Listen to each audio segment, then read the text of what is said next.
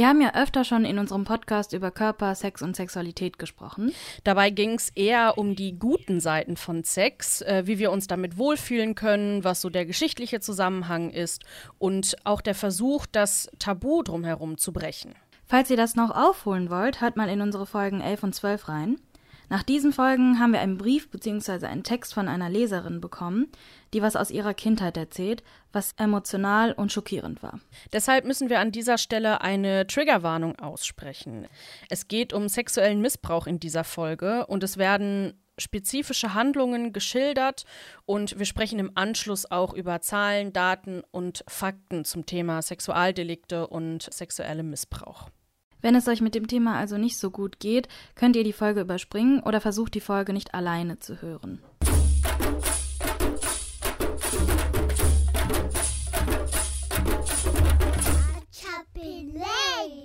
Hallo und herzlich willkommen zu einer neuen Folge von Achapule. Ich bin Abby.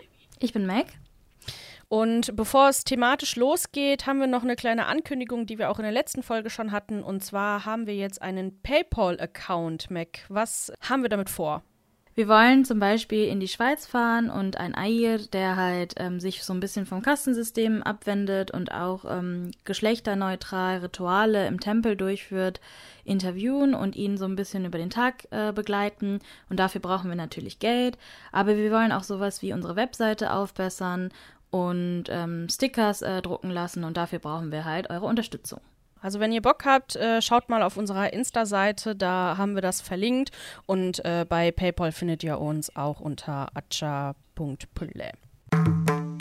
Sprichwort? Die Würde des Menschen ist unantastbar. Ja, müssen wir, glaube ich, nicht wirklich weiter erklären oder ausführen. Im Fall von sexuellen Übergriffen wird diese Würde, die eigentlich unantastbar ist, eindeutig verletzt. Zu oft gibt es dafür aber keine rechtlichen Konsequenzen, was ich furchtbar finde und ich denke, alle von euch auch. Und besonders in der tamilischen Gesellschaft ist das auch so, dass dieses deutsche Grundgesetz einfach nicht zutrifft oder in den Köpfen der Menschen nicht existiert. Es ist ja so, dass dein Körper im Zusammenhang mit Nacktheit und Bedecktheit und auch sexueller Unberührtheit den Status deiner Würde bestimmt. Wer unberührt ist, gilt als gut. Und wer schon mal Sex hatte, gilt als unrein, verbraucht. Und keine Ahnung, was für andere unnötigen Dinge dazu noch gesagt werden. Ja, und dabei ist es auch egal, ob du gewollt oder ungewollt in sexuelle Handlungen involviert warst. Und dann kommt noch dazu, dass in tamilischen Communities die Angst vor sexuellen Übergriffen ab der Pubertät von Mädchen auch sehr, sehr groß ist. Aber so richtig aufgeklärt darüber, warum diese Angst da ist, wird man irgendwie nicht. Und ich finde, es fehlt auch beim Aufwachsen sowas wie, ähm, wie kann ich mich verteidigen? Wie sage ich meinen Eltern, wenn was passiert ist? Oder wenn ich das Gefühl habe, da läuft etwas nicht richtig äh, und so weiter. Und man lernt gar nicht so ähm, ein Bewusstsein für sowas aufzubauen. Und äh, junge Mädchen, es geht immer darum, dass junge Mädchen sich bedeckt und klein halten sollen und keine Aufmerksamkeit auf sich ziehen sollen. Und damit hat das nicht mal wirklich was zu tun. Wir wissen ja in der Mainstream-Gesellschaft, spätestens seit dem einem Video von Joko und Klaas, Männerwelten, es ist egal, was eine Frau anhat, wie sie auf der Straße sich gibt und so weiter. Es kann jede Person treffen. Und dann gibt es auch Menschen, die vergehen sich nicht nur an Jugendlichen, also im oder ab dem pubertären Alter, sondern auch schon an Kindern. Wir haben von einer Hörerin einen Brief bekommen. Darin erzählt sie genau diese Geschichte. Hört einfach selbst. Als sechsjähriges Kind gibt es selten Dinge, über die ich mir Sorgen gemacht habe. Sorgenfreies, unbeschwertes Leben. Vielleicht noch der Wunsch, Arzt zu werden. Ansonsten keine Vorstellung darüber, was es bedeutet, erwachsen zu werden. An einem frühen Samstagnachmittag bin ich die Treppen der Tamilschule runtergelaufen. Meine kleine Schwester hat heute Geburtstag. Heute gibt es zu Hause sehr viel leckeres tamilisches Essen und sehr viel Kuchen. Den ganzen Tag konnte ich an nichts anderes denken als den Kuchen. Weil meine Eltern zu Hause sehr viel vorbereiten, holt mich ein Anna ab. Sein Neffe geht auch auf dieselbe Schule und sie wohnen nicht weit weg von uns. Ich mag ihn sehr. Er spielt immer sehr viel mit uns, gibt uns Süßigkeiten und wir haben immer sehr viel Spaß. Mama sagt, dass er schon sehr früh zu seiner Schwester nach Deutschland geflüchtet ist, ohne seine Eltern. Deshalb wird er mit uns auch wie ein Kind behandelt, auch wenn er schon sehr, sehr groß ist. Mit seinem Auto holt er seinen Neffen und mich ab. Weil ich älter bin als sein Neffe, darf ich sogar vorne sitzen. Vorne auf dem Sitz freue ich mich schon auf zu Hause. Die ganze Zeit redet er mit mir und ich versuche ihm zu antworten, aber eigentlich höre ich nicht zu. Plötzlich tut er seine Hände auf meine Oberschenkel. Ich erschrecke mich kurz und zucke zusammen. Wahrscheinlich hat er es gemacht, weil ich ihm nicht zuhöre. Er streichelt mich. Irgendetwas fühlt sich nicht richtig an. Zuerst setzt er seinen Neffen ab. Er steigt aus und schlägt die Tür hinter sich zu. Der Anna schreit zu seinen Neffen, dass er mich erst absetzt und dann nach Hause kommt. Er wohnt mit seiner Schwester, ihren Ehemann und ihren zwei Söhnen zusammen. Als wir losfahren, merke ich, dass es nicht der Weg nach Hause ist. Auf einmal schaut er mich an und sagt, dass er kurz nach Hause geht, um was zu holen. Vielleicht holt er ja ein Geschenk für meine Schwester. Ich erinnere mich nicht so richtig, wie ich bei ihm zu Hause war. Sein Zimmer war direkt rechts von der Eingangstür der Wohnung. Er hatte ein Bett, einen Schreibtisch und eine Kommode stehen. Unbeholfen stand ich mitten im Zimmer. Aus irgendeinem Grund habe ich ein mulmiges Gefühl, als er seine Jacke auszieht. Er wollte doch nur schnell was holen. Wieso zieht er sich jetzt aus? Mir wurde sehr warm und mein Herz klopfte. Er wollte, dass ich meine Jacke und Schuhe ausziehe. Irgendwie redet er ganz anders. Er flüstert fast. Dabei waren wir alleine in der Wohnung. Plötzlich zieht er sich aus, und ich will das alles gar nicht sehen. Es ist mir unangenehm. Ich kneife ganz fest meine Augen zusammen. Das macht man nicht, oder? Papa macht das auch nicht vor uns. Ich merke, wie mein Körper vor Angst zittert, und am liebsten möchte ich sofort nach Hause. Als er nur noch mit einem Unterhemd und Saram dort steht, bittet er mich darum, mich auszuziehen. Ich weigere mich. Aber er sagt, wenn ich nicht tue, was er sagt, würde er mich nicht nach Hause bringen. Aus Angst ziehe ich nur meinen Pulli aus. Jetzt will er, dass ich mich auf seinem Schoß setze. Erst weigere ich mich, aber dann schaut er mich böse an und ich habe keine andere Wahl. Ich spüre seinen warmen Atem an meinen Nacken und seine feste Umarmung, aus der ich niemals fliehen kann. Dabei wippt er mich in seinem Schoß hin und her und ich spüre etwas Unangenehmes. Zudem macht er sehr komische Geräusche, die mir weiter Angst machen. Mir wird übel. Aber mein Körper reagiert nicht. Sofort bemerke ich, dass ich noch nicht mal weinen kann. In diesem Moment wusste ich ganz sicher, dass etwas nicht stimmt und dass das, was er macht, nicht richtig ist. Aber wie erkläre ich es? Wie kann ich mich wehren? Er küsst mich überall, möchte, dass ich mich umdrehe. Ich versuche immer wieder aufzustehen. Danach ist eine Erinnerungslücke. Hiernach erinnere ich mich nur noch, dass die Schwester von ihm zur Tür reingekommen ist, ihm auf Tamilisch sagt, er solle mich nach Hause bringen, und damit verschließt sie die Tür und geht. Für einen kurzen Augenblick hoffe ich, dass sie mir helfen wird. Für einen kurzen Augenblick hoffe ich darauf, dass sie mich befreit. Aber sie hat ganz genau gesehen, dass etwas falsch ist, ignoriert es und geht. Das war nicht der einzige Vorfall. Das hat sich bis zu meinem achten Lebensjahr immer wiederholt und immer wieder habe ich Erinnerungslücken, die dann wieder hochkommen, wenn ich sexuelle Erfahrungen mache. Einige Details kann ich einfach nicht in Worte fassen, ohne dabei zusammenzubrechen.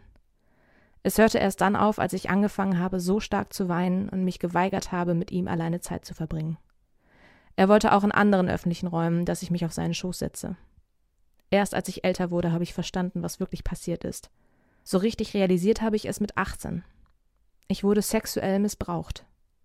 Meine ganze Welt ist zusammengebrochen, als ich dem einen Namen geben konnte, was mir zugestoßen ist. Angstzustände, Panikattacken, Schlafstörungen. Ich vermied volle Bahnen, Clubs und Bars. Körperkontakt war für ganz lange Zeit unmöglich. Autofahren im Beifahrersitz war die Hölle, weil er sich dort auch an mir vergangen hat. An manchen Tagen durfte mich sogar mein Vater nicht anfassen. Türe zuziehen oder zumachen muss ich oft selbst machen. Autofahren mit fremden Männern kann ich nicht. Das heißt, in Notfällen könnte ich nicht allein ins Taxi steigen. Das schlimmste Gefühl war, als die Schwester die Tür zugezogen hat. Das war der Moment, wo mein kleines Ich entschieden hat, dass mir keiner helfen wird. Und das ist mein Trauma. Als Kind und auch als Erwachsene habe ich mich nie getraut, meinen Eltern zu sagen, was passiert ist. Meine Eltern haben zu mir manchmal gesagt, ich soll mich nicht anstellen und Männer umarmen oder küssen. Natürlich hat es ab einem bestimmten Alter aufgehört. Ich bin an manchen Tagen so froh, meine Periode bekommen zu haben, weil ab da keiner mich zu irgendwas nötigen konnte und eine andere Art von Vorsicht von meinen Eltern vorhanden war. Aber wieso konnte ich nicht als Kind entscheiden, wer mich anfasst und wer nicht? Ich wünschte, meine Eltern hätten mehr Respekt gegenüber meinen Gefühlen gezeigt. Sie haben es nicht absichtlich gemacht, aber unsere Gesellschaft ist so unaufgeklärt über Missbrauch und sexuelle Übergriffe, dass sie meine Zurückgezogenheit und Verweigerungen falsch gedeutet haben. Außerdem ist sowas oft mit Scham verbunden. Aber wieso sollte ich mich als Opfer schämen? Dadurch habe ich mich nie getraut, mich zu öffnen und denen zu erzählen, was passiert ist. Deshalb respektiere ich es, wenn Kinder sich weigern und wenn Kinder nicht mit mir spielen wollen. Kinder haben genauso viele Rechte darüber zu entscheiden, mit wem sie verkehren wollen. Und ich frage mich manchmal selber, ob ich mein Kind vor sowas schützen kann und ob ich selber Kinder haben möchte. Das äh, ist erstmal einiges zum Sacken lassen. Ich habe jetzt beim Hören auch selber gemerkt, ich habe es schon so oft gehört, dass mein Gehirn quasi nur noch das als verfasster Text so sieht und auch hört äh, und quasi alles an Gefühlen schon so weggesteckt ist. Ähm, aber mein Körper hat trotzdem so Gänsehaut und so, ähm, so wie wenn man aufstoßen muss und so Magensäure hochkommt. So, ja. Ja, ich glaube, bei mir ist das so ähnlich, weil, ähm, also ich habe jetzt die Aufnahme, also ich habe den Brief oder den Text vorher schon gelesen gehabt, aber ich habe mir bewusst die Aufnahme noch nicht äh, angehört und höre die quasi zum ersten Mal komplett. Ich, also ich habe mal kurz reingehört, um einfach zu wissen, was für eine Stimme da spricht. Mm, ich glaube, an manchen Stellen war es für mich schwer, mich zusammenzureißen und ähm, keine Tränen zu bekommen. Und wenn man das aus der Ich-Perspektive, glaube ich, hört, ist das nochmal viel, viel schlimmer. Und die Person hat, man merkt ja auch, dass das Kindliche in dem ersten Teil noch so ein bisschen vorhanden war. Und dann erst so das erwachsene Ich, wo es dann später spricht, dass es dann viel reflektierter war. Und ich glaube, dieser Wechsel hat auch nochmal etwas in einem ausgelöst. Was ich so schlimm finde, ist die Art, wie das beschrieben wurde.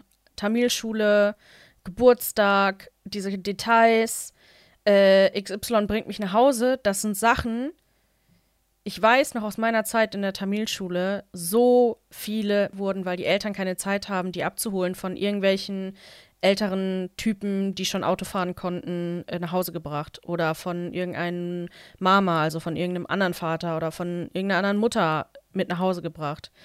Und da ist so dieses Gefühl, das hätte jeder von uns sein können. Richtig doll so. Und ich glaube, dadurch kann ich das nachvollziehen oder, oder so, wie, wie schlimm das ist, sehe ich. Und gleichzeitig habe ich einfach so, so eine fucking Wut wieder auf das Unwissen unserer Elterngeneration bei solchen Sachen. Ja, und das ist halt so voll, also es ist nicht nachvollziehbar, weil wir so oft darüber geredet haben, wie vorsichtig unsere Eltern mit uns in manchen Situationen umgehen und wie beschützerisch Eben. die sind, aber dann uns als Kinder trotzdem in so eine Situation gebracht haben, dass wir ja so oft, also in Gefahr standen, in Anführungsstrichen. Und das ist halt auch so, man glaubt ja nicht, aber Statistiken sagen ja auch, dass Missbrauch oder Vergewaltigungen oft ja auch im näheren Umkreis passieren, dass das gar nicht eine fremde Person auf der Straße macht, sondern die Person, die man irgendwie kennt oder auch länger vertraut, weil es natürlich viel, viel einfacher ist, ein Kind dann auch zu manipulieren oder ja, zu bedrohen. Aber dieses, das könnte ja einer sein, den ich kenne, dieses, diese, auf dieses Gedanken, ich schwöre dir, kommen unsere Eltern nicht. Ja, das Gefühl habe ich auch und dass es auch oft so unterm Tisch gekehrt wird. Auch selbst wenn man dazu kommt und sagt, ja, die, die Person hat das gemacht, dass es nicht darüber geredet wird. Das passiert halt auch oft. Oder sowas wie, ja, ja, nee, das hast du falsch interpretiert oder so war das gar nicht gemeint. Wenn das zum Beispiel sowas wie, der hat mich an, im, am, auf den Arsch gehauen oder äh, Schoß angepackt oder irgendwie sowas, weil oft müssen wir ja dann, ja, Verwandten und Bekannten, ne, uns tragen lassen, uns da irgendwo hinsetzen und so als Kinder. Oh, also ich krieg da die ganze Zeit nur Cringe-Anfälle, muss ich sagen. Okay, das war jetzt der harte Shit quasi der Folge. Wenn ihr jetzt erstmal einen Moment braucht, um das sacken zu lassen, ey, dann nehmt euch die, macht kurz eine Pause und hört den Rest der Folge wann anders weiter. Ähm, wir wollen euch aber natürlich äh, nicht ohne Facts aus dieser Folge gehen lassen und davon haben wir auch einiges. Eine Statistik von 2020 vom Bundeskriminalamt zeigt, dass fast 150.000 Menschen von Partnerschaftsgewalt betroffen waren. Davon sind es 119.000 Frauen und fast 29.000 Männer. Und man muss an der Stelle auch sagen, dass Männer seltener Übergriffe melden ähm, und das dann noch eher runterreden. Und äh, ja, Stalking, Nötigung und Bedrohung sind bei diesen äh, verfolgten Fällen oder gemeldeten Fällen die häufigste Form von Gewalt. Und dann kommt ähm, Körperverletzung und dann eben Sexualdelikte wirklich. Und es gibt auch eine Liste mit den häufigsten Gründen, warum Nicht-Partnerinnen vergewaltigt werden. Ja, und darunter fallen sehr viele für mich nicht nachvollziehbare Gründe. Ganz oben steht zum Beispiel sexuelle Berechtigung beziehungsweise der sexuelle Anspruch. Und da denke ich mir so, what the fuck? Ja, also wirklich, niemand kann hier irgendwen beanspruchen, auch nicht in der Partnerschaft. Und trotzdem ist das der häufigste Grund. Das heißt ja, Männer, ähm, weil in der Statistik geht es ja dann um, äh, also in, in, in, der Statistik zu diesem Punkt geht es ja um Männer, die äh, Frauen vergewaltigen, die nicht die eigene Partnerin sind. Und wie kommt man darauf, dass eine Frau einem gehört? Ich glaube, das ist einfach das Patriarchat, ne? Ugh. Und dann kommt in dieser Gründenliste die Suche nach Unterhaltung. Was ist das für ein Grund, jemanden zu vergewaltigen? Die Suche nach Unterhaltung. Und dann hat die Frau keine Lust und sagt nein und man macht es, also Mann mit Doppel-N macht es, weil er nee.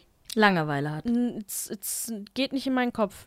Und andere Faktoren sind ja auch sowas wie Männlichkeitsbilder, Kontrollgefühl, Alkohol- und Drogenmissbrauch oder wenig Einfühlungsvermögen. Da denke ich mir auch so, das sind alles Probleme, die man mit sich selber hat und das überträgt man mit Gewalt auf eine andere Person. Und wenn euch das genauer interessiert, dann könnt ihr auch in unsere Shownotes schauen. Da sind uns alle unsere Quellen verlinkt und ihr könnt darüber mehr weiterlesen. Ja, ich ähm, persönlich würde jeder Freundin, jedem Freund auch ja helfen wollen, sowas irgendwie anzuzeigen. Natürlich auch nur, wenn die das wollen. Aber dafür sollten wir schon ähm, ein bisschen mehr darüber wissen, also was man äh, braucht, um es zu einer Anzeige kommen zu lassen. Deshalb haben wir auch mit Jenika Manoharin darüber aus Frankfurt geredet und sie ist 30 Jahre alt und Anwältin und sie hat uns ein bisschen was von den rechtlichen Aspekten erklärt, unter anderem dazu, was als sexueller Missbrauch zählt. Sexuelle Handlungen an Personen, die entweder minderjährig sind oder auch erwachsen und ähm, Voraussetzung ist in der Regel auch für den äh, Straftatbestand, dass die jeweilige Person kein Einverständnis gibt für diese sexuelle Handlung. Und das kann passiv oder aktiv sein zum Beispiel Nacktfotos zeigen oder sich selber entblößen und die andere Person dabei zuschauen lassen oder sich ähm, oder die andere Person dazu nötigen, das wäre jetzt nochmal ein anderer Straftatbestand, äh, sich selber anzufassen. Also das kann auch in diesem passiven ähm, Verhalten auch schon ähm, qualifiziert werden, aber da jetzt ganz klar zu sagen, dieses Verhalten ist sexuell, ähm, ist ein sexueller Missbrauch, ja oder nein, das ist leider nur im Einzelfall dann bestimmbar. Und genau deshalb ist es auch wichtig, äh, so eine Tat beweisbar machen zu können. Viele, viele, viele, viele Fälle werden eh nicht zur Anzeige gebracht, weil man sich nicht traut, weil man nicht weiß, dass das tatsächlich ähm, nicht okay war. Gibt bestimmt noch tausend andere Gründe. Und wenn es dann zu einer Anzeige kommt, landen davon nur knapp 23 Prozent der TäterInnen actually im Knast. 23 Prozent, das ist ultra wenig. Das liegt auch eben teilweise daran, dass es zu wenig Beweise gibt, also Aussagen gegen Aussage steht oder eine mangelnde Beweisführung vorliegt. Ja, mangelnde Beweisführung heißt, dass es nicht, äh, es ist nicht dokumentiert, was passiert ist. Und wenn ich als Betroffene oder Betroffener von sexuellen Übergriffen das also anzeigen will, sollte ich laut Janika auf Folgendes achten. Wenn man direkt zum Arzt geht, auch wenn man keine körperlichen äh, Folgen hat, ähm, einfach vielleicht auch um diesen psychischen Zustand äh, zu dokumentieren, wie es der Person geht, auch wenn es schwer ist. Das ist natürlich leichter gesagt als getan. Und ich würde auch immer ähm, in diesem speziellen Fall einen, eine Rechtsanwältin oder einen Rechtsanwalt, der sich für diese Thematik spezialisiert hat, aufsuchen, weil man weil ja, weil diese Sexualstrafdelikte einfach sehr äh, differenziert sind und auch teilweise recht schwer zu durchblicken sind für den Laien oder die Laien und äh, man selber gar nicht einschätzen kann, ob das jetzt überhaupt ein Übergriff war oder ein sexueller Missbrauch eben ähm, auch hier runterfällt. Und das kann ja auch schon bei leichten Berührungen oder auch bei anzüglichen ähm, Bildern, die einem gezeigt werden oder auch bei passivem Verhalten, wenn man sich zum Beispiel entblößt vor einer Person, äh, schon von sexuellem Missbrauch gesprochen werden, was vielleicht für das Opfer in dem Moment nicht unbedingt als Straftat äh, zu qualifizieren ist. Bei sowas wie eben Dickpics, Nacktbilder, Videos unbedingt aufbewahren, in Anführungsstrichen, Screenshots machen oder so, ähm, damit man das äh, ja auch der Polizei dann zeigen kann. Äh, und zusätzlich auch sowas wie Tagebucheinträge, also Erinnerungen aufschreiben, oder eben nach der Tat zum Doc gehen und das dokumentieren lassen, äh, zur Therapie oder zu einer Beratungsstelle gehen und das dokumentieren lassen. Wenn es Zeugen oder Zeuginnen gibt, sind die auch wichtig für eine spätere Beweisdokumentation. Was mir jetzt gerade aber dabei auch auffällt, also zum Beispiel bei der Leserin ist das ja auch so, sie war ja super jung und sie kann das ja zum Beispiel nicht dokumentieren. Und äh, wenn wir jetzt darüber nachdenken, sie ist jetzt vielleicht äh, Mitte 20, Anfang 30 und wenn ihr das mit sechs Jahren passiert ist, ähm, ist das ja schon 10, 15 Jahre her. Da kann man sexuelle Übergriffe noch anzeigen. Verjährung vielleicht noch mal ganz kurz als Hintergrund meint ja, dass ähm, nach einer bestimmten Zeit eben die Straftat nicht mehr verfolgt werden kann. Aber wenn wir jetzt einen sexuellen Missbrauch von Kindern hätten, dann beginnt die Verjährung erst mit Abschluss oder mit Vollendung des 18. Lebensjahres und läuft dann zehn Jahre. Das wusste ich zum Beispiel gar nicht. Und ich dachte halt legit, äh, das beginnt mit dem Zeitpunkt der Tat, heißt ja, dass ähm, ich grundsätzlich bei Kindesmissbrauch, wenn das erst ab 18 zählt, bis ich 28 bin, noch etwas zur Anzeige bringen kann. Und das ist eine Zeitspanne, wo man sich, glaube ich, auch gut Gedanken drüber machen kann, äh, wo man überlegen kann, wie gehe ich das an, sich vorher Hilfe suchen kann, um es dann trotzdem zu machen. Und deswegen ähm, falls euch sowas betrifft und das eine Info ist, die ihr nicht wusstet und ihr euch dazu in der Lage fühlt, das anzuzeigen, wir müssen was gegen sowas tun können. Und ja. Wenn ihr Bestärkung braucht, wenn ihr Hilfe braucht, wir sind keine ExpertInnen, aber wenn wir euch irgendwie helfen können, wenn ihr irgendwie Informationen braucht, dann versuchen wir natürlich da zu helfen. Versucht euch zu melden, ähm, versucht euch irgendwie jemanden anzuvertrauen. Das ist wichtig.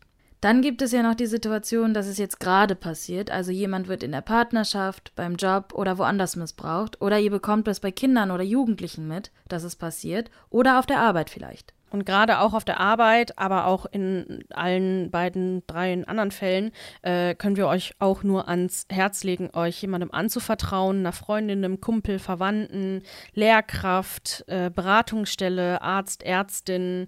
Ne? Also gerade Lehrkräfte, Beratungsstellen und Docs, die äh, sind dazu verpflichtet, das auch für sich zu behalten, bis ihr wollt, dass rechtliche äh, Schritte eingeleitet werden. Das heißt, da werdet ihr auch auf der sicheren Seite offiziell dass sowas erstmal ja nicht halt an wen anderes kommt. Also was man ja auch noch oft mitbekommt, ist, dass am Arbeitsplatz sexuelle Belästigung ja stattfindet oder auch sexistisches Verhalten toleriert wird.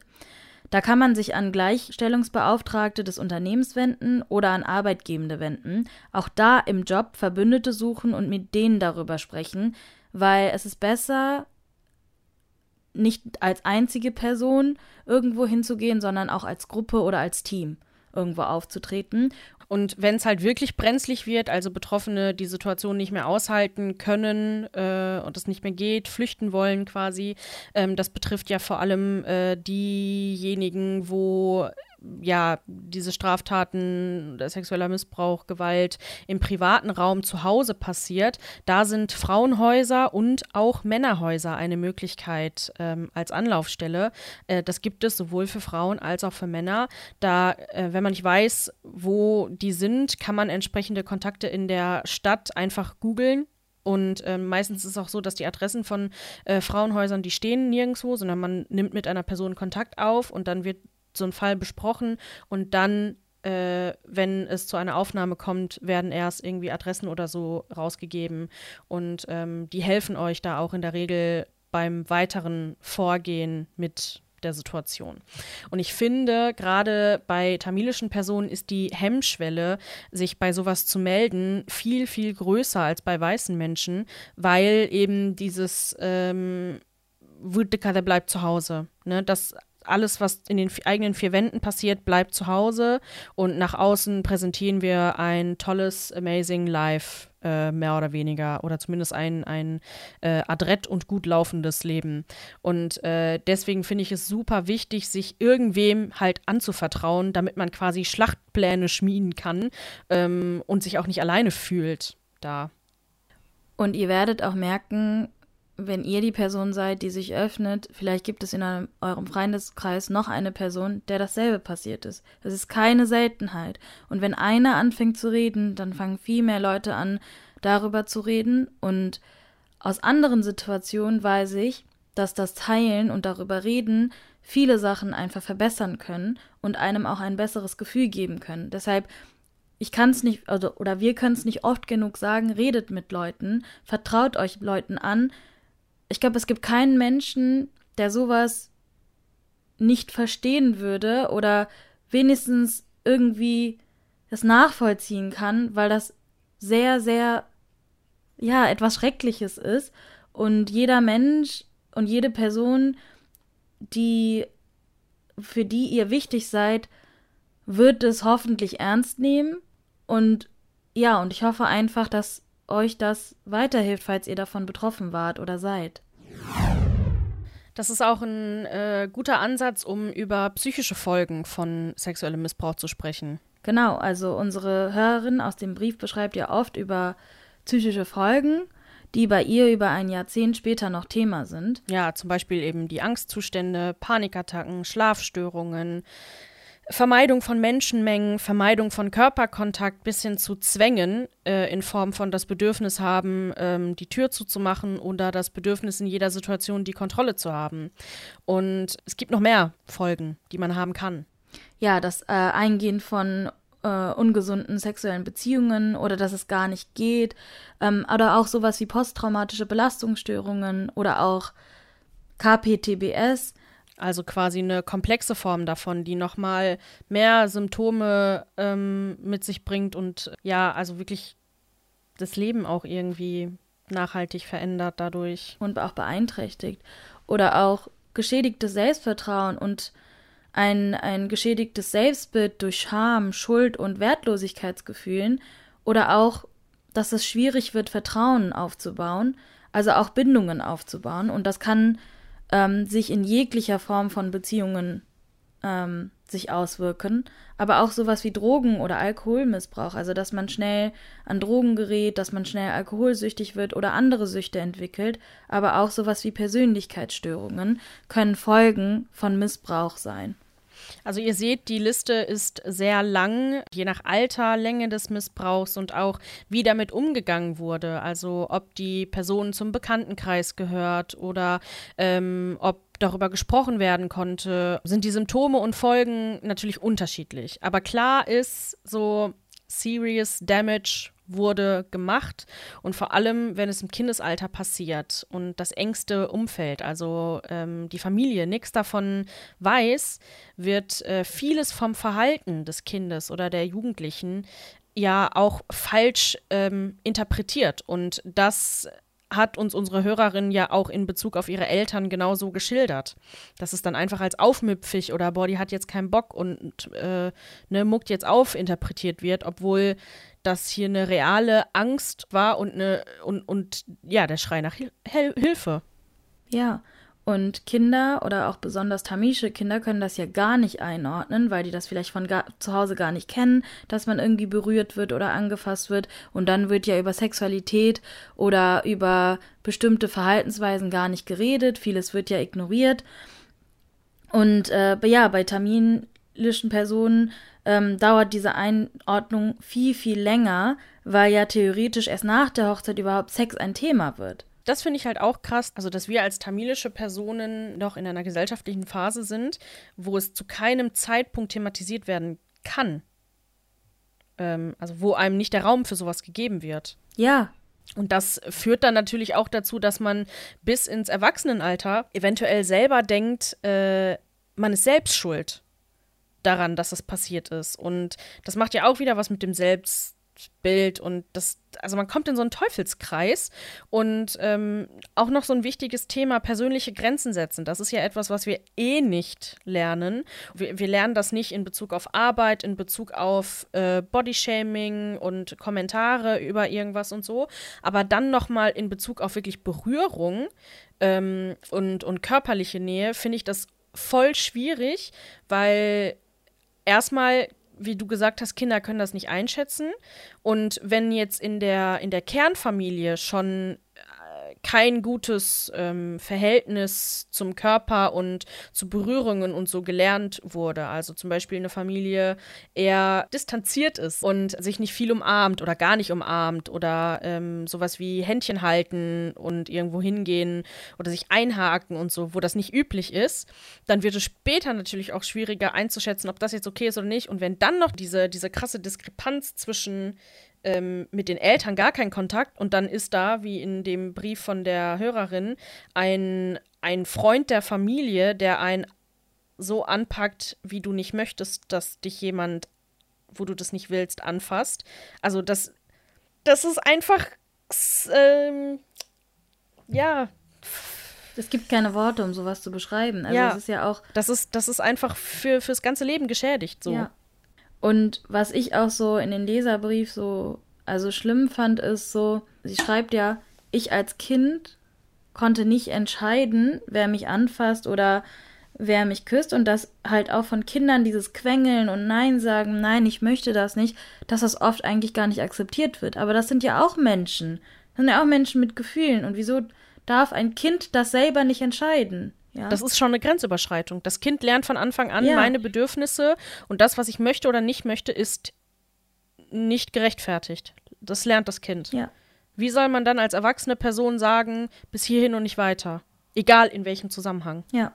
Lernt man nicht. Das finde ich so schlimm. Das ist auch schlimm.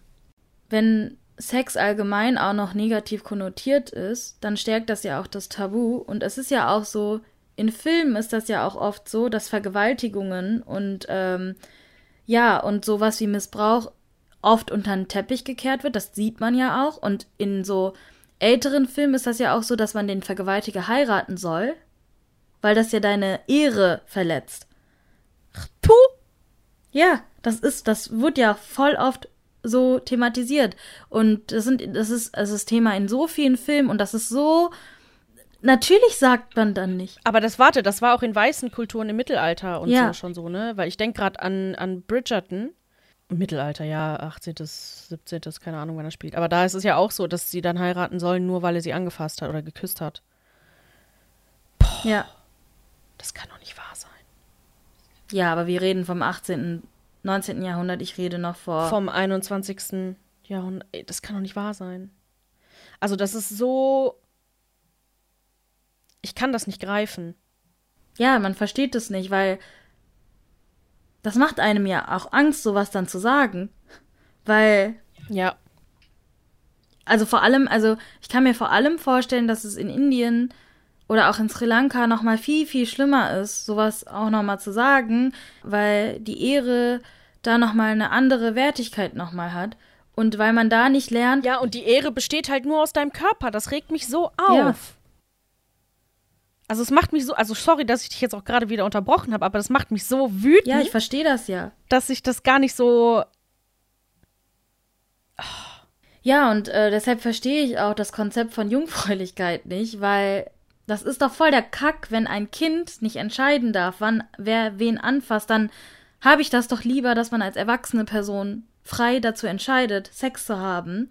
Und dann kommt dieses Thema wie Jungfräulichkeit, dann denke ich mir so, wenn jede dritte, zweite Person schon mal sexuellen Missbrauch erlebt hat, dann, dann gibt es sowas. Dann soll, dann, was, was, was soll das denn bringen? Was soll das denn bringen? Was, was, was, was hat es dir jetzt gebracht?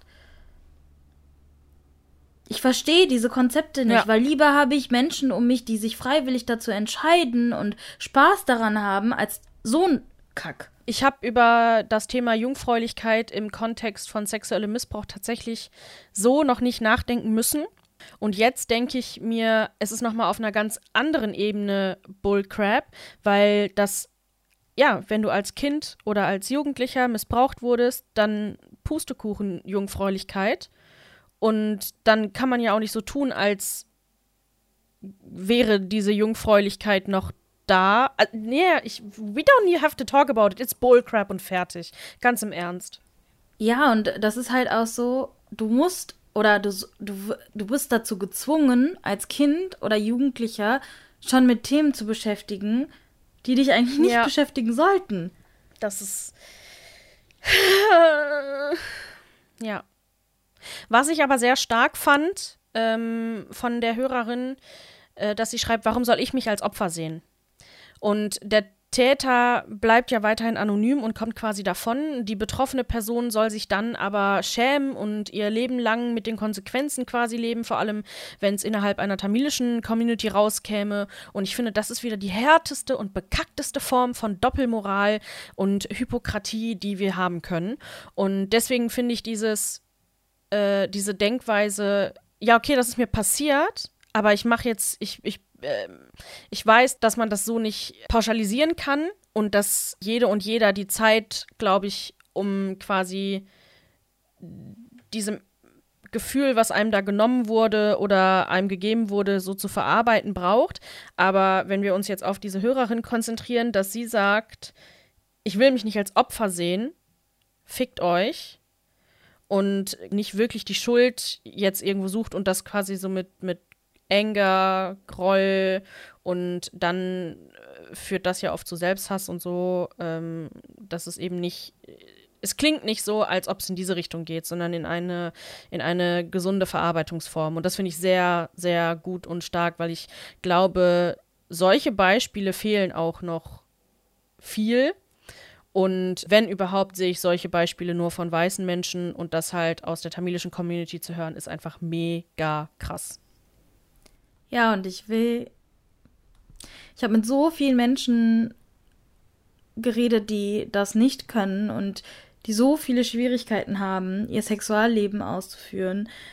Nicht nur, weil sie irgendwie Missbrauch erlebt haben, sondern weil unsere Kultur und weil unsere Gesellschaft einfach so beschissen ist und weil man als, als Frau nochmal auf einer anderen Ebene so sehr leidet, weil ich, das hat noch nicht mal was mit weiß oder schwarz oder keine Ahnung, asiatisch, nicht asiatisch sein zu tun, sondern dass man Kindern sowas antun kann und dass das tabuisiert wird und dass man, dass man dem Kind dieses Gehör nicht verschafft und dass man dann, wenn man dann auch als Frau ist, dann nochmal eine andere Art von von Demütigung einfach in dieser Gesellschaft erfährt, nur weil man man selbst sein möchte dann, dann, ich weiß nicht, was für ein Schmerz das sein muss und was man mit sich tragen muss. Und das ist so, ich weiß gar nicht, wo wir anfangen sollen mit unserer Gesellschaft, wo wir anfangen sollen umzukrempeln. Und jedes Mal denkt man, okay, man ist einen Schritt weiter, dann kommt ein nächstes Thema, wo man sich so denkt, Alter, ja. ernsthaft. Ja, und das ist so, dass ich, ich wundere mich, dass diese, dass dieses Weinen und dieses Emotionale jetzt erst kommt, weil das, das ganze Thema ist einfach nur beschissen. Ja, beim, ja, ja. Ja, also auch hier sehr viel Bedarf, ähm, mit dem Tabu zu brechen. Sehr viel Redebedarf, sehr, sehr viel Aufklärungsbedarf ähm, damit wir dafür sorgen, dass sowas in Zukunft nicht passiert, beziehungsweise anders mit dem Thema umgegangen wird. Und äh, damit die zukünftige tamilische Generation und generell alle Generationen von Menschen nicht an sowas leidet und mit sexuellen Übergriffen in irgendeiner Form zu tun haben muss, ist eben noch einiges zu tun. Und die Anwältin, mit der wir gesprochen haben, Jenika, die ähm, hat sich da auch konkret äh, was gewünscht? Dass das auch viel mehr in der Schule kommuniziert wird und thematisiert wird, weil ähm, gerade die subtilen Übergriffe im Alltag, im Berufsleben gar nicht erkannt werden, wenn man ähm, nicht so einen Blick dafür hat.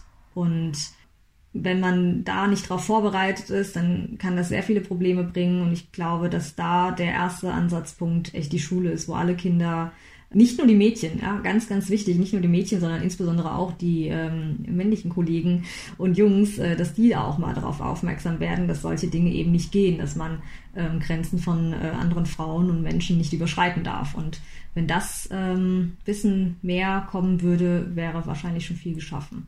Es ist so wichtig, äh, eure Kinder aufzuklären oder unsere Kinder, wenn ihr nicht Neffen, Schulkinder, keine Ahnung, Kinder allgemein im Umfeld habt, klärt die auf. Es gibt Menschen, die Babys misshandeln. Und man kann nicht früh genug damit anfangen, Kinder aufzuklären. Und lieber seid ihr einmal vorsichtig und zieht das ja. Kind vorsichtig auf, als einmal unvorsichtig zu sein, weil wir haben gerade gesehen, was für Folgen das einfach hat. Und wenn euer Vater, euer Bruder, euer Onkel euch missbraucht, dass die Wahrscheinlichkeit, dass es eurem Kind auch passiert, ist viel, viel höher. Wenn das Kind in diesem Umfeld aufwächst, dann könnt ihr, ihr müsst, ihr müsst was dagegen tun. Ihr müsst das Kind aufklären. Das ist das Mindeste, was man tun kann. Wenn es, wenn es in eurem näheren Umfeld euch passiert ist, wendet euch von dieser Person ab, weil das wird sich über Generationen hinweg durchziehen. Wenn ihr das nicht kommuniziert und das euer Vater, Bruder oder sonst wer ist, dann kann es eurem Kind auch passieren, weil das das nähere Umfeld ist. Und ihr könnt dann nicht erst dann anfangen zu reden, wenn es schon mhm. zu spät ist. Deshalb klärt eure Kinder auf. Es ist so wichtig. Und wenn ihr das nicht könnt oder wenn ihr nicht in der Lage seid, dann sucht euch Hilfe. Es gibt so viele Möglichkeiten, eure Kinder auch anders aufzuklären, wenn ihr das selbst nicht könnt oder wenn ihr das selbst nicht machen wollt. Also ich finde auch, Aufklärung heißt nicht, dass man jetzt äh, direkt mit den Begriffen sexueller Missbrauch und, und sowas ähm, um sich schmeißen muss, sondern es fängt schon da an, einem Kind ähm, bestimmte Bewegungen beizubringen, wie jemanden wegzuschubsen und zu sagen, nein, ich möchte das nicht oder äh, nein, das sind, äh, das darf man nicht anfassen oder sowas wie denen beizubringen, ne, welche Stellen des Körpers soll eine Person nicht anfassen, also einfach so dieses wie setzt ein, wie kann ein Kind seine Grenzen setzen, kommunizieren und wenn die verletzt wurden, das auch einer vertrauten Person das weitergeben. Das sind so Sachen, die kann man machen, ohne diese ganzen schlimmen, komplizierten Wörter einem Kind schon irgendwie beizubringen. Das geht auch alles kindergerecht und gerade mit Social Media gibt es so viele Möglichkeiten, sich da selber zu educaten und ähm, sowas dann mit dem Kind auch zu machen. Also die Möglichkeiten sind da. Deswegen darüber sprechen ist wichtig. Consent beibringen, Safe Space sein, also dem Kind und generell auch Jugendlichen und auch Verwandten, also gerade Cousinen und Cousins können das ja auch sein, bei uns jetzt in unserem Alter, das Gefühl vermitteln, wenn du mir was erzählst, gehe ich das nicht meiner Mutter posaunen und dann weiß es äh, Tante in Kanada und Onkel in Australien auch, sondern das bleibt bei mir, weil wir sind ein Safe Space unter uns. Ne, das ist auch mega wichtig. Ja, und wenn ihr gerade Personen kennt, die Vergewaltigungen verherrlichen, die Nacktbilder von anderen Menschen verschicken, einvernehmlichen Sex nicht können, klärt die Leute auf, macht sie auf deren Fehlverhalten aufmerksam. Zuschauen ist auch Mittäterschaft und Leute nicht auf Sachen aufmerksam machen, ist auch Mittäterschaft. Und vielleicht rettet ihr oder hilft ihr damit einem Kind oder einer Frau, dass der das nicht passiert, indem ihr einmal mal einschreitet und sagt, nein, dein Verhalten ist falsch. Auch wenn es unangenehm ist, auch wenn es sehr schwierig ist in manchen Situationen, tut es, traut euch, macht ja, es. Also lieber sich unbeliebt machen wegen solcher Kommentare, als äh, einer anderen Person schaden, dadurch, dass man den Mund nicht aufgemacht hat. Current Obsession. Nach dem ganzen, äh, pff, nein, das ist ein wichtiger Talk, aber anstrengend und auch nicht wirklich gemütlich zuzuhören wollen wir über unsere Current Obsessions äh, sprechen. Was hast du schon was? Weißt du was? Hast du eine Current Obsession, Mac? Ja, ich habe eine Current Obsession. Ich habe eine Kette von einem guten Freund von mir geschenkt bekommen. Und das ist der Umriss von Tamelölam. Äh, und ja, für die ist voll schön. Und es hat sogar eine Hörerin schon nachgefragt, woher du die hast. Genau, ähm, das ist von der Seite Dexury heißt die, glaube ich. Ähm, die ist auf Instagram. Ähm, wenn ich meine Current Obsession poste, dann werdet ihr das sehen. Äh, ja, das, ich finde die Kette einfach voll schön, weil ich habe halt oft das Gefühl, dass ich nicht irgendwo hingehöre oder ähm, dass man so ein bisschen ein Weltmensch ist.